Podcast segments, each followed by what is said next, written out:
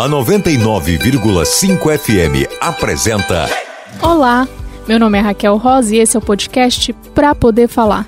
Porque quem não fala, morre do que não disse. Seu podcast de notícias variadas com aquele toque de humor. Fala, meu povo!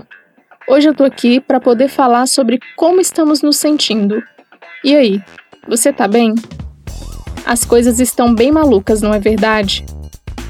Então eu resolvi fazer essa pergunta porque a resposta do lado de cá é de que as coisas já estiveram melhores.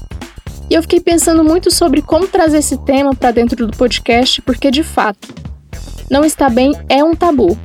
Pelo menos para mim, assumir uma crise não é tarefa fácil. E dentro da lógica atual, muitas vezes nós não temos nem tempo para nos percebermos de fato. E aí fica difícil identificar ou assumir que tem alguma coisa fora do lugar. Mas ao mesmo tempo é tão importante porque assumir-se mal pode nos abrir espaço para entendermos os reais motivos e poder dar o próximo passo. E estar mal não é o mesmo que não ser feliz, e também não significa que coisas terríveis estão acontecendo. Aparentemente pode estar tudo certo, mas algo bem específico pode acontecer ou incomodar. Eu mesma, eu tô cansada, muito cansada, e acho que nessa altura do campeonato, você que está me ouvindo também deve estar. E esse é o cansaço mais natural dos últimos anos, porque é um cansaço físico, mental e emocional, quase que um cansaço coletivo. Porque eu acho que tá todo mundo meio que nem eu, meus amigos estão cansados, meus colegas, minha família, os amigos dos meus amigos. Aí você pode pensar, claro que estamos cansados. Somos o proletariado, a base da pirâmide. Mas eu posso provar que esse cansaço independe de classe. Gente, William Bonner virou meme porque se assumiu cansado. Eu não sei se vocês viram, mas tem um vídeo em que ele fala em rede nacional. Tá cansada, Renata? Aí a Renata tenta amenizar falando: tô, tô cansada, mas tô também atenta e vigilante. Aí ele responde: não. A gente tá cansado, tá todo mundo cansado. Agora, se ele falou isso, quem sou eu para discordar? E geralmente eu não gosto de generalizar as coisas, mas realmente eu acho muito difícil num ano como esse, na reta final, onde já aconteceu tanta coisa improvável, alguém não estar como nós. E eu falo nós aqui porque nessa altura do campeonato eu já me convenci de que você que está me ouvindo faz parte da Associação dos Cansados 2020, cujo lema pode ser: O cansaço que habita em mim sauda o cansaço que habita em você. Ai, gente, aí é bom que a gente vai pro YouTube tentar distrair, para relaxar um pouco, quem sabe? E do nada você dá de cara com aquela propaganda dos coaches de internet sem recorte social nenhum, falando pra gente fazer do limão uma limonada. Ai ai. Dá vontade de espremer o limão no olho da pessoa. claro que eu não tenho essa vontade, só falei mesmo para descontrair. Mas falando sério, como estar bem zaço no ano que exigiu de nós novas habilidades, nos colocou frente a frente com vários sentimentos como medo, a insegurança, o desânimo e os noticiários que nos causaram mais medo ainda, e junto a tudo isso, ainda tem o presidente, agindo no mínimo de modo irresponsável. Olha, haja terapia, viu? Mas eu vejo muita gente falando em ano perdido. Nisso aí eu já não acredito. Afinal de contas, dentro do caos estamos aqui vivão. E enquanto há vida, há esperança. E sei também que muita gente conseguiu fazer muitas coisas legais, tirar os planos do papel eu mesma consegui pensar e realizar algumas coisas, o que é bom, mas de um modo ou de outro, eu acho que todos nós sofremos impactos negativos nesse período de pandemia. Bom, mas esse podcast não é baseado em achismos, mas sim no profundo e seleto conteúdo cultural. Por isso eu trouxe aqui a notícia da vez. A notícia da vez foi publicada na sanarmed.com com a seguinte chamada: Os impactos psicológicos da quarentena e como reduzi-los. Em uma revisão rápida das evidências acerca dos impactos psicológicos da quarentena e de como reduzi-los, Brooks reuniu estudos realizados em surtos anteriores, onde constatou que havia uma maior prevalência de respostas emocionais negativas entre as pessoas que tiveram em quarentena. como medo, tristeza, culpa, confusão, raiva, humor baixo, irritabilidade, ansiedade, insônia, entre tantas outras, tendo como principais fatores de estresse durante e após a quarentena a duração da quarentena, o medo de infecção, a frustração e o tédio e as pesquisadoras falaram sobre as medidas efetivas que podem ser implementadas como parte do processo de planejamento da quarentena, a fim de reduzir seus impactos psicológicos para as pessoas envolvidas, que são, entre outras, comunicação clara e efetiva, criar estratégias para reduzir o tédio e melhorar a comunicação.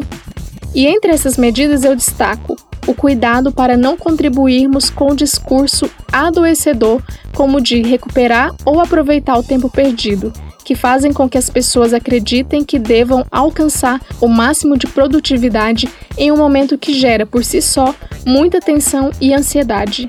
Aqui no Brasil, essa comunicação clara e efetiva é meio difícil, porque o próprio governo coopera para que as informações erradas sejam disseminadas então vale o esforço para nos informarmos por meio de fontes seguras.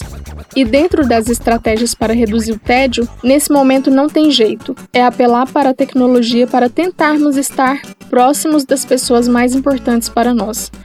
E eu resolvi destacar o cuidado que devemos ter com o discurso de que devemos usar esse período para produzir, porque está relacionado com a pergunta do dia.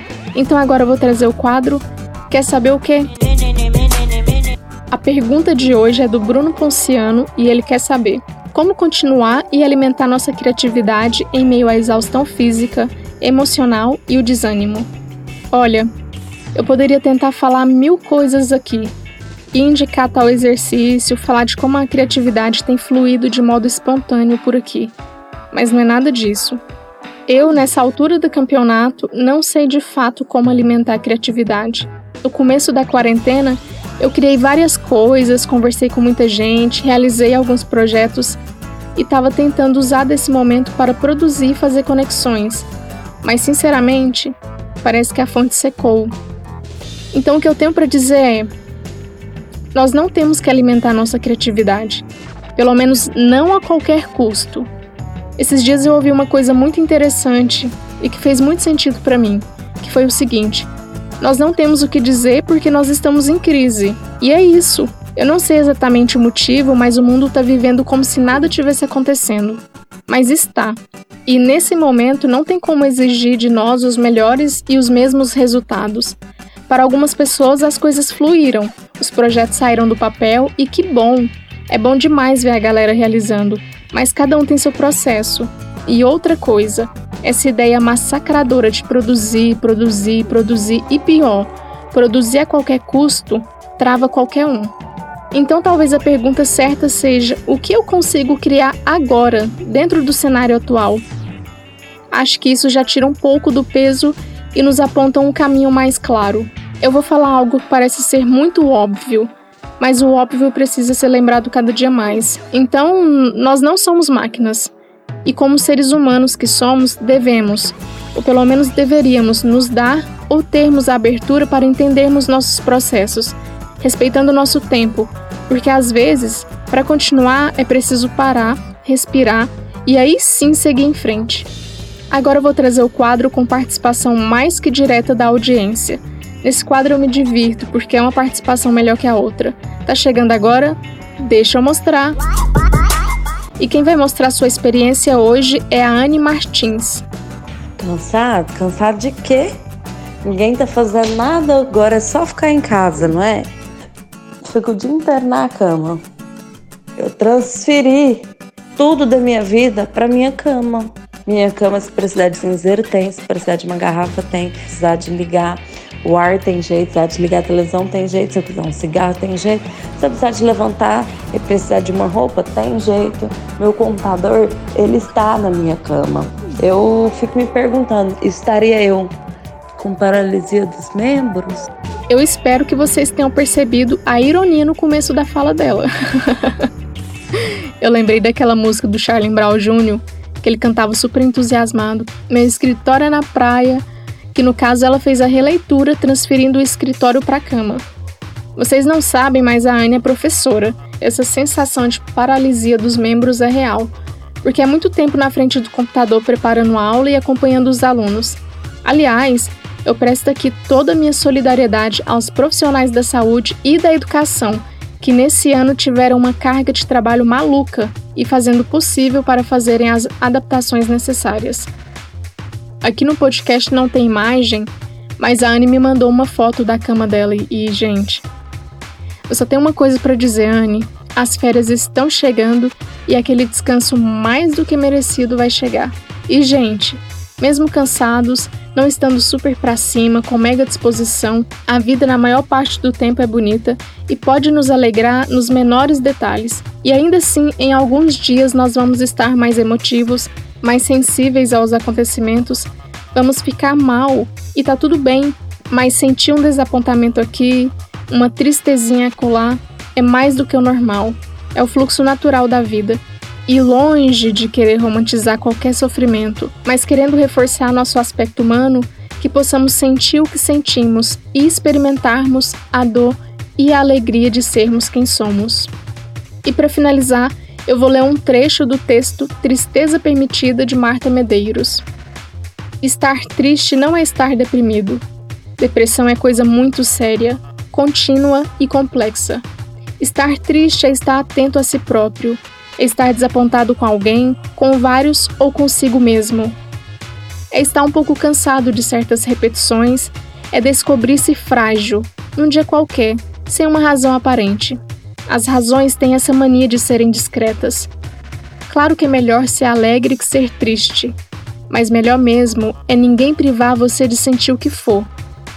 Daqui a pouco a gente volta. A gente sempre volta, anunciando o fim de mais uma dor até que venha a próxima, normais que somos. E se você quer participar do próximo podcast, pode entrar lá no arroba pra poder falar no Instagram, que você vai saber sobre os próximos conteúdos e assim poder participar. Obrigada por me ouvir falar e até mais. Podcast 99.